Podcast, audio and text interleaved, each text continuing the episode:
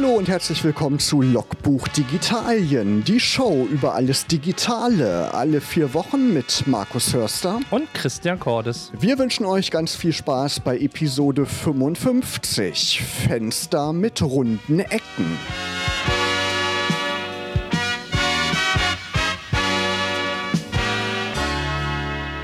Ja, Christian, alles gut bei dir? Den Sommer gut quasi gestartet? Ja, alles gut bei mir. Ich hatte das erste Mal dass, äh, diesen, in diesem Sommer die Fehlermeldung eines Smartphones, äh, meines Google Pixels, dass er sagte, es ist zu warm, es kann mit Google Fotos keine Sachen synchronisieren. Äh, Habe ich sonst noch nie erlebt. Weil es zu warm war, echt? Ja, ich war sehr überrascht. Auf einmal hieß es, äh, nee, Gerät ist zu heiß. Kenne ich nur vom iPhone, habe ich schon mal, also noch nie selber gehabt, aber schon mal gesehen. Und jetzt heißt es beim Pixel auch gibt ja auch einiges Neues jetzt im Sommer. Ne? Es gibt ja einige News. Apple haben wir ja letztes Mal schon ein bisschen drüber gesprochen. Aber auch aus dem Microsoft-Lager gibt es natürlich einiges Neues. Die große Enthüllung von Windows 11, darauf haben viele Tech-Nerds äh, hingefiebert, Tech-Geeks. Ähm, du hast es auch verfolgt, Christian? Ja, ein bisschen. Ähm, mit, mit meiner ganz persönlichen Quintessenz. Am Ende habe ich gedacht, ich bin bei macOS. genau, und da, darüber werden wir sprechen, schwerpunktmäßig in dieser Sendung. Und wir haben einen ganz tollen Gast, der auch sehr fachkundig ist, Christian. Wen haben wir denn heute Abend? Genau, heute Abend ist zu Gast der Ragnar Heil, ähm, der, ja, wie gesagt, äh, in der Social-Media-Szene, wie man so schön sagt, schon ein, ein bunter und bekannter Hund ist, aber auch jemanden, der sich äh, mit um und äh, in den Tiefen von Microsoft ein bisschen besser auskennt als wir beide. Deswegen herzlich willkommen, Ragnar. Ja, vielen Dank. Freue mich sehr, dass ich bei euch sein darf. Schön, dass du dabei bist. Genau, kennengelernt haben wir uns tatsächlich auf Dive, auf dieser Clubhouse-Alternative. Da waren wir mal zusammen in irgendeinem Raum, ne, Christian, als wir das mal getestet haben. Ja. Und da ist Ragnar dann auch dazu gestoßen. Genau, und daraus kann eben auch sowas entstehen, dass man dann mal jemanden in einen Podcast einlädt. Ähm, so muss Be Networking sein, genau. Audio-Networking, genau. wie du das ebenso. Ja. Freue mich sehr darüber. Sehr schön. Immer wenn wir einen Gast haben, haben wir so einen kleinen Schnellcheck für unsere Gäste. So ein paar Fragen, die auch ähm, so ein bisschen abseits der Technik sind, um einfach die Gäste so ein bisschen besser kennenzulernen. Und da haben wir 13 Fragen heute vorbereitet, immer zwei Begriffe. Und du antwortest einfach spontan, welcher Begriff auf dich zutrifft. Wollen wir starten? Sehr gerne. Absolut. Auf geht's. Android oder iOS? Android. Hawaii oder Thunfisch?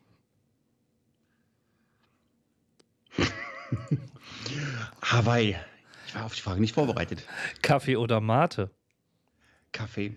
Design oder Code? Design. TikTok oder Instagram?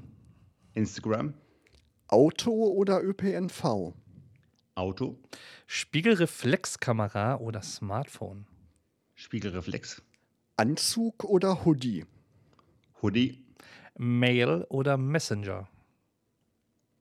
Messenger. Eule oder Lerche, also chronobiologisch gesehen? Eule auf jeden Fall. Tablet oder Laptop? Tablet. Radio oder Podcast? Podcast. Und die alles entscheidende Frage: Windows oder macOS? Windows. das war, glaube ich, sehr naheliegend ähm, bei Ragnar, bei unserem Gast heute in Logbuch Digitalien. Du hast ja so einen ganz besonderen Titel, der dich auch auszeichnet als Microsoft-Experte. Du bist ein sogenannter MVP, ein Most Valuable Professional. Was ist das denn, wenn man das noch nie gehört hat? Ja, der MVP ist eine Auszeichnung, die man von Microsoft bekommt, wenn man besonders sich darum bemüht, Microsoft-Inhalte, also rund um das Microsoft-Universum, vor allen Dingen kostenlos nach außen zu teilen. Ist also eigentlich das weltweit größte Tech-Influencer-Programm, was es gibt auf diesem Planeten. Und das kann man werden durch Organisieren von Konferenzen, Sprechen auf Konferenzen, Bloggen, Podcasten, Video-Livestream, Bücher schreiben, Artikel schreiben, ähm, Dokumentationen überarbeiten. Also man muss halt wirklich nach außen sichtbar wirklich Content Sharing leben mit Haut und Haaren. Da kann man über den Zeitraum MVP werden. Hat dann viele Vorteile. Präpandemisch gesehen konnte man noch mal einmal im Jahr wird man von Microsoft nach Redmond bei Seattle eingeladen. Aber man hat auch jetzt fast jede Woche mehrere Male Möglichkeiten, mit der Produktgruppe, mit den Entwicklern direkt zu sprechen und bekommt da viele Roadmap-Informationen unter NDA. Was machst du so schwerpunktmäßig, um diesen Titel zu gewinnen, sozusagen? Ich habe eine äh, Livestream-Sendung jeden Donnerstagabend, 21 Uhr. Die Alex und Ragnar Show läuft auf den üblichen Kanälen: YouTube, Twitter, Twitch, LinkedIn, Facebook. Genau, ja. Und dann habe ich noch nebenbei einen Podcast laufen. Ich blogge eigentlich auch jede Woche einige Male und spreche auch viel auf Konferenzen, größeren Konferenzen, aber ich habe auch ein leidenschaftliches Herz für Meetups und dann haben wir in Deutschland eine großartige Meetup- und Barcamp-Kultur, wo ich mich auch immer sehr gerne einbringe. Ja, und dieser Kreis der MVPs, das ist ja so ein ganz erlesener Kreis. Ne? Es gibt gar nicht so viele im deutschsprachigen Raum, oder? Wie viele seid ihr derzeit? Oh, da müsste ich jetzt genau gucken, um das nachzuzählen. Da greife ich jetzt bestimmt die falsche Zahl, aber da sind nur, es gibt ja ganz viele MVP-Subkategorien. Ne? Also ich bin jetzt in der Office Apps and Services. Das ist also alles rund um Microsoft 365, Cloud und Collaboration. Aber es gibt auch welche für Windows und für Azure und Datenbankthemen und so weiter. Und ja, es sind einige hundert, aber über die ganze große Bandbreite von Microsoft verteilt. Aber bezieht es sich rein auf die Softwareprodukte von Microsoft oder auch auf die Hardwareprodukte? Also kannst du auch ein Hardware-MVP werden? Weil Azure und, und Co. waren jetzt ja eher, sag ich mal, so Server. So überwiegend Software, genau. Also sowohl klassische Serverprodukte, aber die Cloud hat natürlich einen großen ja, Einfluss. Von daher also geht's, dreht sich also alles um, um die Cloud, aber natürlich auch immer eine Mischung aus so Endanwenderthemen wie zum Beispiel jetzt Teams ist ein Riesenthema, aber auch Backend-Themen, wo es ja wirklich um Serverinfrastrukturen geht. Das ist halt auch ein großer Bereich. Aber trendmäßig diese ganzen Azure-Themen und Azure Cognitive Services, das sind so die, die Zukunftsthemen, wo auf jeden Fall weiterhin MVPs gesucht werden. Mhm. Vor wenigen Wochen die Vorstellung von Windows 11. Wurdest du, wurdet ihr da irgendwie vorher gebrieft oder war das für euch auch eine Überraschung, diese ganze Präsentation? Äh, man hat einiges im Vorfeld mal so leaken sehen, aber eigentlich die Finale, oder ne, Finale ist natürlich das völlig falsche Wort, die, die, äh, die offizielle Vorstellung, die, der Preview, das habe ich dann also auch erst live am, am Event gesehen. Von daher, man wusste schon ein bisschen was, was so kommen würde, aber die eigentliche Präsentation haben sich schon sehr geheim gehalten, um das Feuerwerk auch voll zu entfachen. Als jemand, der das schon lange verfolgt, Microsoft ähm, und Windows, ähm, was war so dein erster Eindruck, als du das gesehen hast? Ja, ich bin, ich, ich bin eingestiegen bei, also ich habe die MS-DOS-Zeit hinter mir und dann habe ich dann, ich bin bei Windows 2.0 oder 2.1 eingestiegen, glaube ich in 93 oder sowas. Ja, und mein Eindruck war, hm, das sieht ja schon auf der einen Seite sehr viel nach 9 aus. Gerade, gerade die ganzen Einstellungen und Systemkonfigurationen sah komplett anders aus. Und ein paar Sachen, wo ich sagte, Mensch, das ist so nette, kleine optische Änderungen ist es denn wirklich auch so wichtig? Also mein erster Eindruck war, oh, da hat ein Designer ganz gut, äh, da wurde viel geändert, viel visuelle Änderungen, aber sind die Änderungen auch wirklich technisch interessant? Das war so mein erster Eindruck. Wie interessant ist es wirklich für die Techies, die auch neue Funktionalitäten erwarten und nicht nur einen Design-Schliff?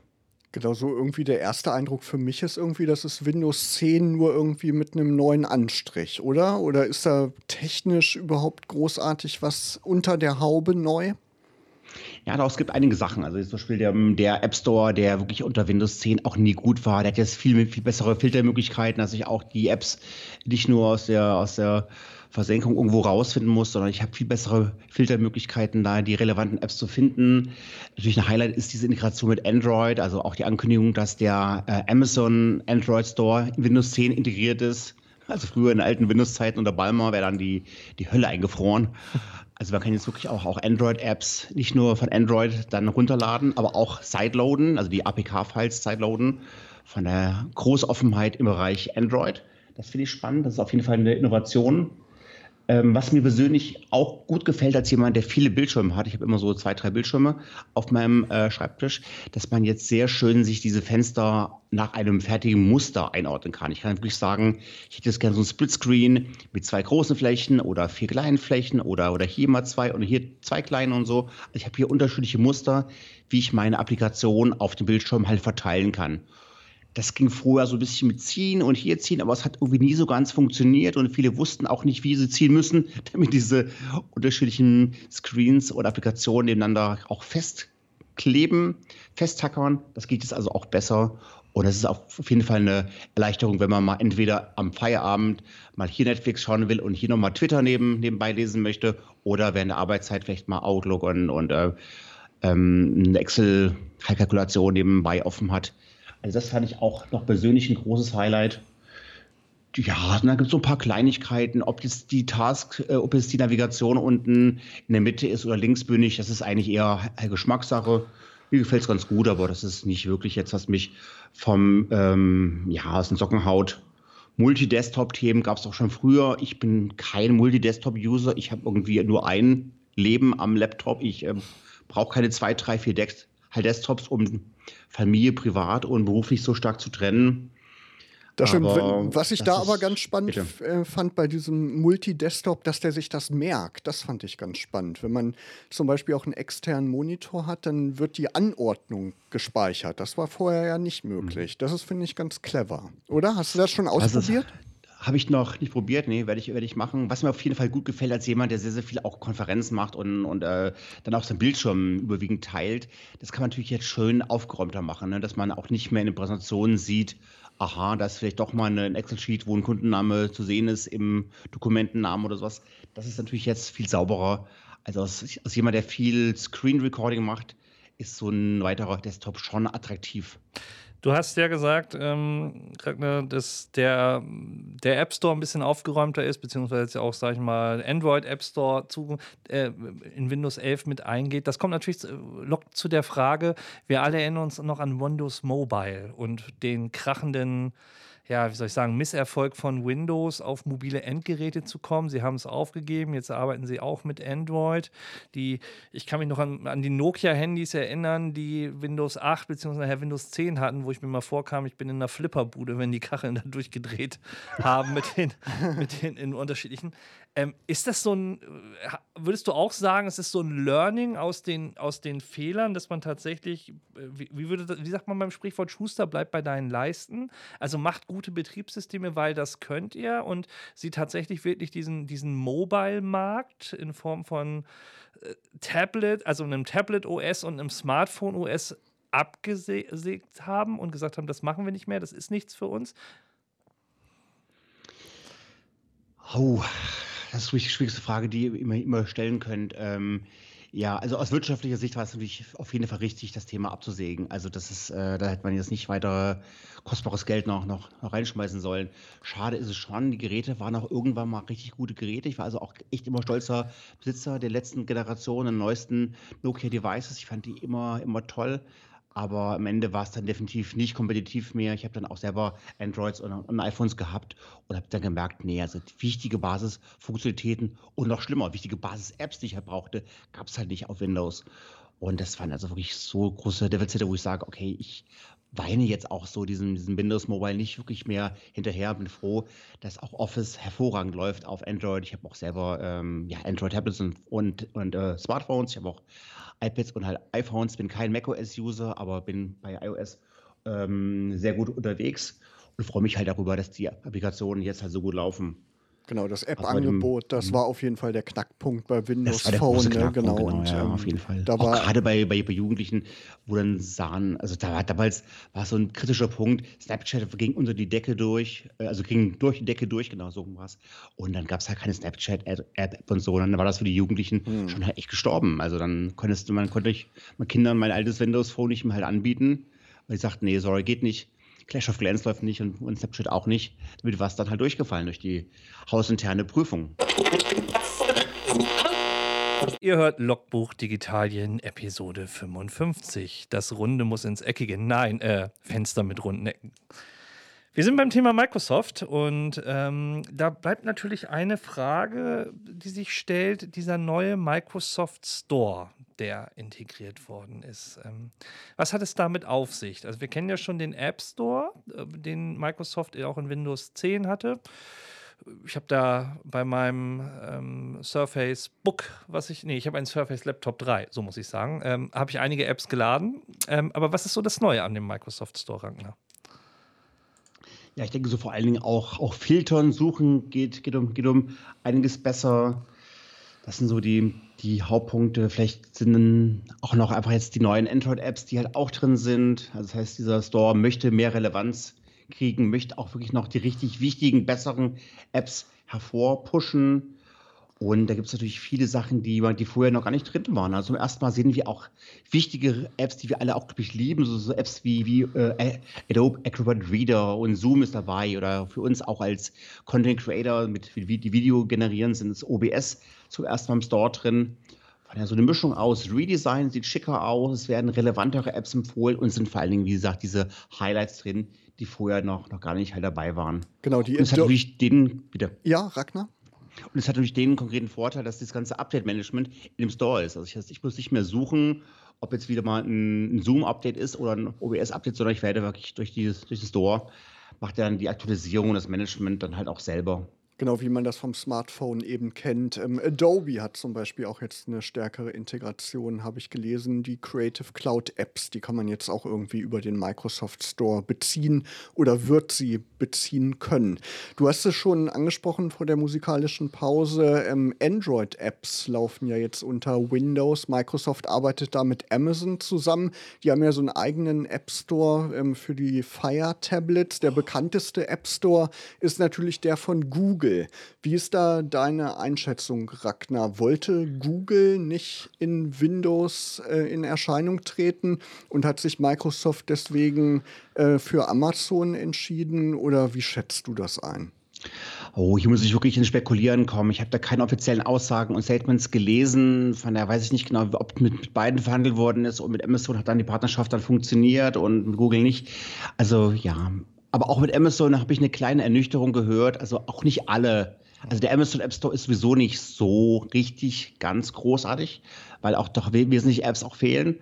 Aber auch nicht alle Apps vom Amazon App Store werden dann in Windows 11 sein, sondern nur halt ein Subsegment. Aber jeder, jemand, der technisch sehr affin ist, äh, kann dann mit APK-Sideloads dann den Windows 11 äh, App Store dann auffüllen oder einfach den Sideloading halt betreiben. Da sehe ich die größte Gefahr drin, weil die meisten Leute, die auch ein Fire-Tablet haben, meckern ja auch über den Amazon Store, dass der halt nichts ist und versuchen sich in Google Play Store über irgendwelche Hacks drauf zu schmörgeln, mhm. beziehungsweise machen dann so, so einen Sideload. Also ich persönlich habe das Gefühl, ja. man hat sich dann ja, es war ein notwendiger Schritt, aber so einen richtig guten Gefallen hat man sich, glaube ich, nicht damit getan, ähm, sondern wahrscheinlich wäre tatsächlich ein reiner Play Store ähm, von Google das Effektivere. Also wenn, ich vergleiche das gerne mit, die Chromebooks ähm, haben in den letzten Jahren einen unheimlichen Schub gewonnen, gerade weil sie den Play Store ja letztendlich ins Chrome, Chromium und Chrome OS Universum halt mit integriert haben. Neben dem, dass du jetzt mittlerweile auch Linux drauf laufen lassen kannst. Ähm, als, als native äh, äh, Oberfläche in der Form. Und das, das hat die Chromebooks total gepusht, weil die Leute dann genau aus ihrem Android-Universum äh, auch das auf ihrem Notebook wiederfinden. Jetzt mit Amazon und dem Amazon Store, hm, also ich. Ja, es ist, ich, ich, ich sehe ja einen großen Nachteil. Ähm, wenn ich, also eigentlich ist die Windows Store Story, die ich am liebsten erzähle, ist die der Sicherheit. Ich sage, geht in den Windows Store rein, dass Mitarbeiter, die, die prüfen die Apps, ähm, auf Sicherheit, dass sie das nicht so viel Ressourcen fressen und dass sie wirklich, dass man sie mit Sicherheit und gutem Gewissen installieren kann. Wenn ich aber jetzt noch zu viel rundherum äh, Uploading von APKs erzähle, dann sagen die, oh, da kann ich mir von überall aus die APKs runterladen und dann doch wieder hier halt hochladen. Und dann wird es natürlich die ganze Geschichte sehr, sehr unsicher. Weil alles, was ich mir aus dem Internet runterladen kann als APKs, da bin ich ja schon meistens auf relativ unseriösen äh, Seiten unterwegs. Und dann bricht diese, diese Security Story wieder recht gut zusammen. Aber, aber, aber sind wir das nicht eh gewöhnt? Also ich bin ja noch jemand, der auch mit Windows losgeworden ist. Bluescreen, Virenscanner, äh, System ist immer langsamer geworden. Alle zwei Jahre musstest du die Kiste neu aufsetzen, weil sie irgendwie zugemüllt ist. Ähm, und ja, ich kann die, also ne, ich kann es verstehen, dass man auf der einen Seite sagt, ja, Sicherheit ist uns ganz wichtig und äh, äh, Mac, äh, iOS macht es ja auch beim App Store. Da kommt ja nichts rein, was nicht das Bergwerk äh, in irgendeiner Art und Weise durchlaufen hat. Ähm, da hat Google natürlich in den letzten Jahren ordentlich nachgeholt, aber sind noch nicht so weit, wie, wie iOS das in irgendeiner Art und Weise ist. Aber dieses ich finde immer, man, man, diskutiert ja bei den anderen Betriebssystemen gerne über diesen goldenen Käfig, in dem man auch in irgendeiner Art und Weise gesteckt ist, dadurch, dass ähm, der, der Anbieter so viel reglementiert. Ähm, der reine Microsoft App Store, den es vorher gab, der hat mir, und das war auch der Vorteil von, von, von, von Windows immer ein Stück weit, ich kann ganz normal die Echsen aus, von der Seite runterladen oder von Chip oder weiß der Geier was damals auch und hatte den App Store dazu. Und also für mich wirkt das irgendwie alles nicht so ganz rund, weil es so. Nicht ganz überzeugend, ne? Ja, genau. Es sind, so, mehr, es sind so, so mehrere Einfallstore, aber ich hab, kann nicht eine eine gerade Linie sehen, so wie, wie Apple das zum Beispiel macht. Ja, ja, irgendwie die langjährigen Windows-Nutzer, die nutzen den Store, glaube ich, auch wenig. Also ich kenne das so aus dem Alltag. So ein paar Apps habe ich da wirklich installiert, die halt diese neue Oberfläche haben, ne? die mit äh, Windows 8, glaube ich, dann eingeführt wurde, diese modernen Windows-Apps, die nicht mehr äh, Win32 sind, also die äh, althergebrachten Windows-Apps. Aber so das meiste lade ich mir weiterhin auf herkömmliche Weise runter. Ragnar, wie also, ist das bei dir?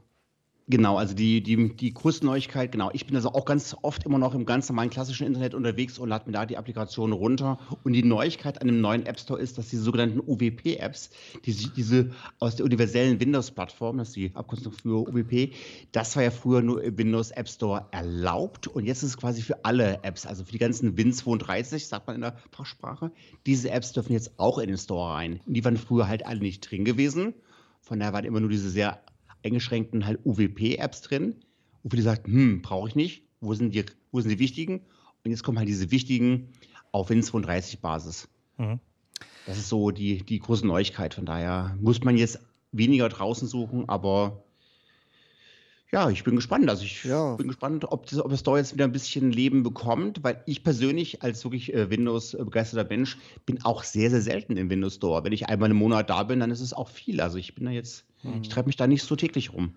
Jetzt, jetzt ist natürlich ein großes Thema, du hast es schon gesagt, Sicherheit und damit verbunden auch das Thema der Update-Politik. Ähm, wir kennen das ja ähm, vom, vom iOS zum Beispiel, ähm, die Security-Updates, die App-Updates. Äh, Microsoft spielt auch regelmäßig Updates rein, dann ziehen sie mal wieder eins zurück, weil es nicht so richtig geklappt hat.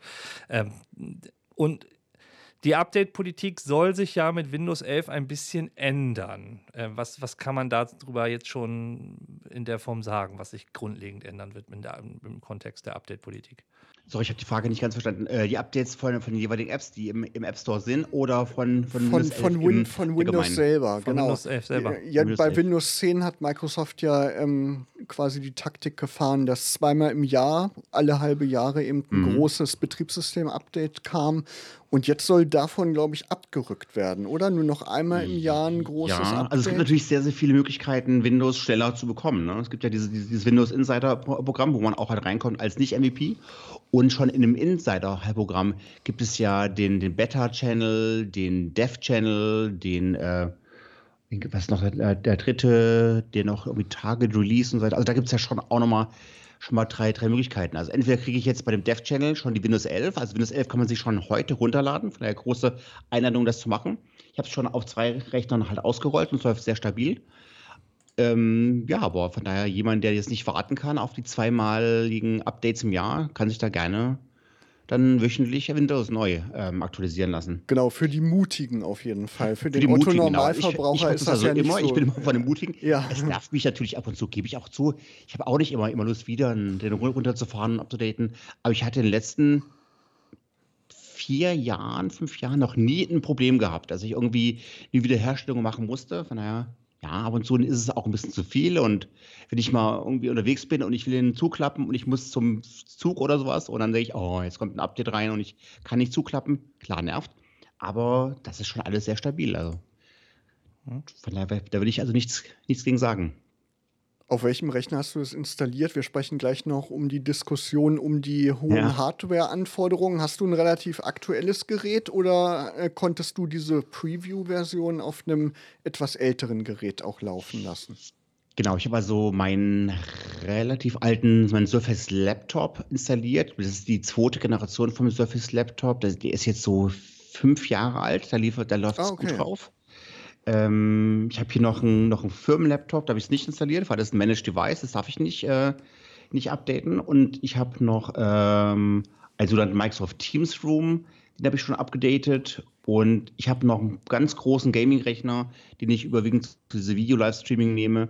Der ist noch nicht, also von daher so zwei von vieren.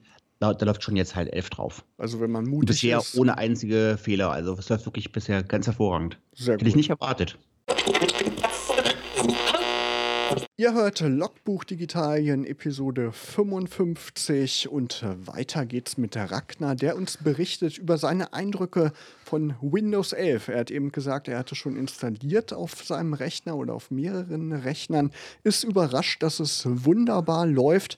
Mal gucken, ob ich auch demnächst mal mutig bin und das vielleicht auf meinem Laptop installiere. Irgendwie neugierig bin ich ja, als Windows Vista damals rausgekommen ist oder Windows 7, da habe ich mir auch immer schon die Vorabversion aus dem Internet besorgt und installiert. Da ging es allerdings nicht immer so reibungslos. Ich kann mich erinnern, da musste man ja oft noch eine CD brennen ne, mit dem Betriebssystem. und da kam das total drauf an, mit welcher Geschwindigkeit man diese CD brennt.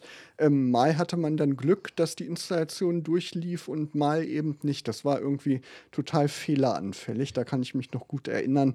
Und ähm, das scheint ja jetzt irgendwie alles einfacher geworden Genau, und zu zwar sein. vom Dau also Download und Installation mit Sicherheit unter einer Stunde, also vielleicht sogar 30, 40 Minuten. Das ging echt recht flugs diesmal, ja. Hab mich begeistert. Wir haben ja schon angesprochen, die Diskussion um die Hardware-Anforderungen, die kochte ja hoch so die letzten Tage und die Ja, Wochen genau, im ja. Internet. Ähm, bei der Präsentation war davon ja nichts zu hören. Ich weiß nicht, ob du oder deine MVP-Kollegen da gebrieft worden sind, aber irgendwann sickerte es dann durch, dass äh, verschiedene Hardware-Voraussetzungen erfüllt sein müssen, um Windows 11 überhaupt laufen lassen zu können. Zumindest die finale Version, weil du sagst ja, mit einem ungefähr fünf Jahre alten Rechner kannst du es laufen lassen. Mein aktueller Stand ist gerade, dass man mindestens einen Intel-Prozessor der achten Generation braucht, also Geräte, die so im Jahr 2018 auf den Markt gekommen sind. Wie ist da Ja, dein genau, aktueller ja. Stand? Genau, also, also man braucht einen Rechner mit so einem Gigahertz, sollte es schon haben, am besten so, so mit zwei oder, oder mehreren Kernen. Äh, 64-Bit kompatibel sollte es halt auch sein. Äh, 4 GB RAM, 64 GB Speicher. Und dann sollte es am idealsten Fall, dass wir am besten so Trusted Platform Module haben, TPM. Das kennen viele schon, wenn sie vielleicht ihre Festplatte verschlüsseln wollten mit BitLocker, braucht man auch dieses TPM-Modul. Das wäre sehr wichtig. Es gibt auf YouTube ein paar Videos, wie man es auch ohne machen kann, aber die offizielle Empfehlung ist bitte dieses TPM-Modul sollte auf dem Laptop drauf sein. Grafikkarte mit DirectX 12, äh, Display, ja, so ab 9 Zoll halt. Internet. Also relativ wenig Anforderungen, von daher würde ich festhalten, ist das TPM-Modul vielleicht das, was ein paar nicht halt auf ihren Rechnern haben. Das könnte man, das wäre so der Hauptpunkt. Genau, muss Microsoft TPM auch mal so ein- so 2.0 sein. Testtool ne? mal zum Runterladen. Genau. Das wollte ich mal, mal kurz festhalten. Das war äh, bei dem Launch von Windows 11 war das Testtool zum Runterladen. Jetzt im Augenblick kann man es nicht mehr runterladen. Die Aussage ist demnächst verfügbar. Wird mit Sicherheit in den nächsten Tagen wieder ähm, halt rauskommen auf windows.com. Da kann man das Tool auf seinem Rechner laufen lassen und sehen, ob der aktuelle PC-Laptop den Anforderungen entspricht. Genau, ich habe ein Tool gefunden, das hat aber nicht Microsoft entwickelt, sondern jemand anderes. Da kann man das auch checken. Da werden irgendwie Mhm. so zehn Punkte gecheckt. Christian? Ähm, es ist ja auch eine Aufregung gekommen Richtung des Microsoft-Account-Zwangs bei, ähm, beim, bei der Home-Version. Ähm, ich weiß nicht, ob du das mitbekommen hast. Das, da gab es ja so ein bisschen Trouble. Glaubst du, da wird Microsoft noch was ändern oder äh, be beharren sie ein Stück weit eher auf diese. Nee, ich denke, das wird so bleiben. Also ich, aber, aber man kann sich ja auch mit jedem anderen Konto einen Microsoft-Zugang machen. Also ich habe ja auch irgendwie, man kann ja auch sich mit, mit einem Gmail-Konto ein Microsoft-Konto machen. Mhm. Das ist ja erstmal kein, kein, kein Widerspruch. Von da muss ich ja nicht dringend wie früher eine Outlook.de oder eine Hotmail-E-Mail-Adresse mir, mir zulegen, sondern ich muss halt einfach nur meine bestehende dann einmal da registrieren. Und das ist ja eine Sache von ein paar Minuten. Von daher verstehe ich die Aufregung nicht. Ja, Der Vorteil ist halt der, wenn ich, wenn ich einmal dieses Microsoft-Konto habe, dann kann ich wirklich zu jedem Windows-Rechner der Welt gehen, logge mich ein und habe sofort alle meine Applikationen da. Hm, Ja, und die Lizenz ist ja auch damit verknüpft. Exakt, Ne? Genau, exakt. das ist ja auch. Ich sehe eigentlich wirklich nur Vorteile, muss ich ganz ehrlich sagen. Nachteile sind mir keine bewusst und die paar Minuten für die Registrierung sollte jeder auch haben, ist ja auch kostenlos.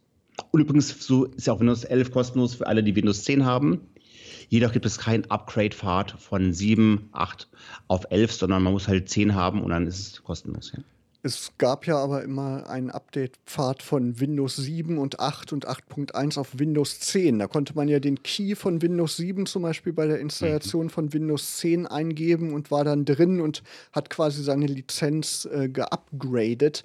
Hat sich Microsoft dazu schon geäußert, ähm, ob man als Windows 7-Nutzer seinen Windows 7 Key in Windows 11 eingeben kann? Nee, das geht nicht mehr. Nee. Also müsste sich wirklich dann wieder, wieder so hochhangeln und erstmal wieder auf 10 kommen. Mhm. Direkt von, von 7 und 8 geht es nicht auf 11. Wie schätzt du das eigentlich ein mit Windows 10? Ich habe so ein paar Artikel gelesen, Podcasts gehört, wo die äh, spekuliert haben, dass Windows 11 jetzt sich eher an Privatanwender richtet, an Home-User und Windows 10 aber erstmal weitergeführt werden soll ähm, damit das in Unternehmen ähm, weiterlaufen äh, kann. Wie schätzt du das ein? Wird es parallel für eine längere Zeit beide Betriebssysteme geben oder meinst du, dass Windows 10 dann wirklich, wie es gerade auch angekündigt ist, 2025 eingestellt wird? Ja, ich denke, das geht für, für, beide. Also jetzt kommt erstmal die, die Windows 11 Version raus für den breiten Markt, für den Consumer-Markt. Aber dann werden auch die Professional-Versionen nachgeliefert werden, die dann auch dann, wo man dann auch diese Geräte äh, managen kann über, über die Lösung von Microsoft. Aber da wird es auf keinen Fall die Empfehlung geben, Windows 10 für Enterprise oder 11 für die äh, halt Consumer-Welt. Das kann ich mir nicht vorstellen, dass sie das äh, halb, halb parallel fahren. Das würde keinen Sinn machen. Das sollte dann alles auf, auf Level 11 sein. Wir wissen ja, dass Microsoft auch äh, in den letzten Jahren nicht nur Misserfolge hatte in puncto Hardware, sondern auch Erfolge hatte. Also das, Microsoft Surface-Reihe ist sehr, sehr beliebt als kompakter Rechner. Auch die Surface Book oder das Surface Laptop äh, hat einigermaßen gut eingeschlagen, weil es halt vom Preis-Leistungs-Verhältnis her interessante Geräte sind. Ist da auch schon irgendwas in dem Kontext raus durchgesickert mit Windows 11? Äh, passende Geräteveränderungen auf den Markt zu bringen? Weißt du da was? Hm, das ist eine schöne Frage, aber da gibt es wirklich noch, noch keine Neuigkeiten von Geräten, die wirklich für 11 konzipiert sind. Es gibt natürlich jetzt viele auch so Screens, monitorartige Geräte, die wirklich schon eine eigene Windows-Taste halt haben, aber diese Windows-Taste wird auch für, für 11 funktionieren. Ob da jetzt, da steht sowieso nicht, nicht 10 drauf, sondern einfach nur ein Windows-Symbol. Aber ich sehe mal im Augenblick noch keine richtige Notwendigkeit, dass man wirklich für 11 neue Geräte oder sogar Formfaktoren herstellen muss. Die Neuerungen von 11 sind beachtlich. Das ist ein bunter Blumenstrauß aus sehr nützlichen Funktionen. Aber dass daraus gleich eine neue Geräteklasse oder so entstehen könnte, dafür fehlt mir gerade noch die Fantasie. Ich würde mich überraschen lassen, wenn es geben würde, aber im Augenblick sehe ich diese Neuigkeiten nicht so. Das dürfte, das dürfte weiterlaufen. Aber Microsoft ist da sehr innovativ, sowohl mit eigener Surface ähm, Geräte, die stehen ja auch ständig. Da kommt Microsoft, bringt da neue Geräte auch dauernd raus. Aber auch das Partnerökosystem ist auch sehr, sehr untriebig. Aber dass ich jetzt extra für elf neue bräuchte, würde mich sehr wundern. Was, was ist das Microsoft Hardware-Produkt, was dich bisher äh, am meisten in deinem Microsoft-Leben überrascht hat? Also, wo, wo du sagst. Ich hätte das das Surface Hub nicht erwartet. Also so ein großer äh, Premium-Display, wo alles in einem ist, also wo ich wirklich äh, ein 85 Zoll Gerät habe mit Kamera, Lautsprecher, alles halt eingebaut, komplettes Windows eingebaut. Das hätte ich halt nicht erwartet, dass sie so ein großes ähm, Gerät machen und auch so mutig sind, mit solchen Preisschildern auch herauszugehen. Mhm. Das hat mich schon sehr überrascht, dass sie kleinere Sachen machen. Jetzt auch die Ankündigungen mit neuen Headphones, äh, Kopfhörern und Speakerphones und so. Äh, das ist nicht überraschend, aber das Surface Hub fand ich schon eine echte Ansage. Den Meetingraum der, der, der Zukunft so zu verändern, weil das gab es vorher nicht. Es waren vorher immer nur Fernseher, große mit Touch-Displays, aber da war kein Windows äh, halt eingebaut. Man braucht immer noch einen separaten Rechner. Genau, schon beeindruckend, was so kommt. Und wir werden das weiter beobachten, was von Microsoft jetzt auch kommt die nächsten Monate. Windows 11 soll ja irgendwann gegen Ende des Jahres dann ausgeliefert werden. Ähm, ich denke mal erstmal auf neuen Rechnern und für die Mutigen, wie äh, Ragnar das ist. Und äh, Anfang nächsten Jahres dann ähm, für die breitere Öffentlichkeit. Ne? Das ist, glaube ich, der aktuelle Stand, Ragnar, oder? Genau, und das ist auch meine Empfehlung jetzt hier ganz deutlich installiert es bitte auf euren äh, vielleicht ausrangierten Rechner, auf euren Zweitrechner, nicht auf euren produktiven Arbeitsrechner. Aber man kann es schon jetzt gut testen, aber nicht auf den produktiven Rechnern. Ja, Christian, und damit sind wir schon am Ende angelangt, dieser Ausgabe von Logbuch Digitalien. Aber wir wollen euch natürlich nicht gehen lassen ohne unsere monatlichen App-Tipps. Ragnar, hast du zufällig einen App-Tipp, der dir gerade so in den Kopf schießt? Oh, ich habe eine App entdeckt, die ich unheimlich spannend finde, die mir sehr, sehr hilft, meine, das Schneiden von Videos und Podcasts super zu optimieren. Die App heißt Descript. Und mit Descript kann ich äh, auf der einen Seite ein, ein MP4, ein MP3, also ein Video oder Podcast transkribieren, kann aber auch dann in dem Text sofort Sachen rausschneiden. Füllwörter, Öms, Äs und so weiter oder Sachen, die man wiederholt oder Floskeln, kann ich sofort, wird mir angezeigt, was sind Füllwörter, kann ich sofort halt rausschneiden. Und ich kann nicht nur, wie ich jetzt zum Beispiel bei einem ähm, Audacity oder Adobe Audition beim Podcasting muss ich immer in der Wellenform meine äh, Versprecher rausschneiden. Hier gehe ich in den Text rein, sehe schon da, wo ich mich verhaspelt habe, gehe einfach auf das auf den Textbaustein, gehe auf Entfernen und schon ist es halt rausgeschnitten. Echt praktisch. Und das finde ich halt extrem praktisch. Christian? mein App-Tipp ist jetzt etwas unspektakulärer. Äh, ich bin ein Freund von Easy Shopper geworden. Ähm, weiß nicht, ob ihr das kennt. Äh, bei den Edeka-Märkten gibt es so neue, hypermoderne Einkaufswegen, ähm, die dir quasi den Weg zur Kasse ersparen, weil du die Sachen selber scannst und praktisch über die App dann ähm, halt auch sehen kannst, was hast du gekauft. Also deine Einkaufslisten, äh, wenn du eine Bonuskarte hast, kannst du dir hinterlegen, über, in der App direkt bezahlen. Also im Grunde genommen läufst du durch den Laden mit so einem, App, so einem Einkaufswagen, der ein bisschen anders aussieht, wo du deine Taschen draufstellst, deine Kamera hat zum Scannen und äh, scannst das alles ein, hast ein riesengroßes 12 Zoll Tablet da am, am, am Einkaufswagengriff kriegst auch äh, Rezeptvorschläge und kannst das alles relativ clever mit, äh, miteinander kombinieren und äh, das fand ich gerade absolut, äh, flasht mich, äh, wenn ich beim, äh, beim Edeka hier in äh, Braunschweig bin und so einen Easy Shopper vorfinde und dann einfach mal damit einkaufen kann. Ich habe auch was eher unspektakuläres, nämlich die Amazon Alexa App. Ich bin aber jetzt äh, neben Google Home jetzt auch Amazon Alexa User und spiele gerade so ein bisschen mit diesen Skills rum. Und da freut man sich ja gerade als Podcastmacher, wenn man Alexa dann dazu bringen kann, auch Logbuch-Digitalien abzuspielen. Mir ist es auf jeden Fall gelungen. Also wenn ihr die letzten 55 oder 54 Episoden verpasst habt, könnt ihr die auch auf eurem Alexa Gerät anhören oder natürlich unter logbuch-digitalien.de und überall sonst, wo es Podcasts gibt. Unser Gast war heute Ragnar Heil. Vielen Dank, dass du da warst und uns ein paar Einblicke gegeben hast in Windows 11. Genau, bin gespannt, wie das weitergeht. War mir eine riesige Freude. Vielen Dank, dass ich da sein durfte. Dankeschön. Christian, und wir hören uns wieder und ihr hört uns wieder am im August, nämlich am 10. 10. August in genau vier Wochen. Und bis dahin wünschen euch Markus Hörster und Christian Cordes eine schöne digitale Zeit.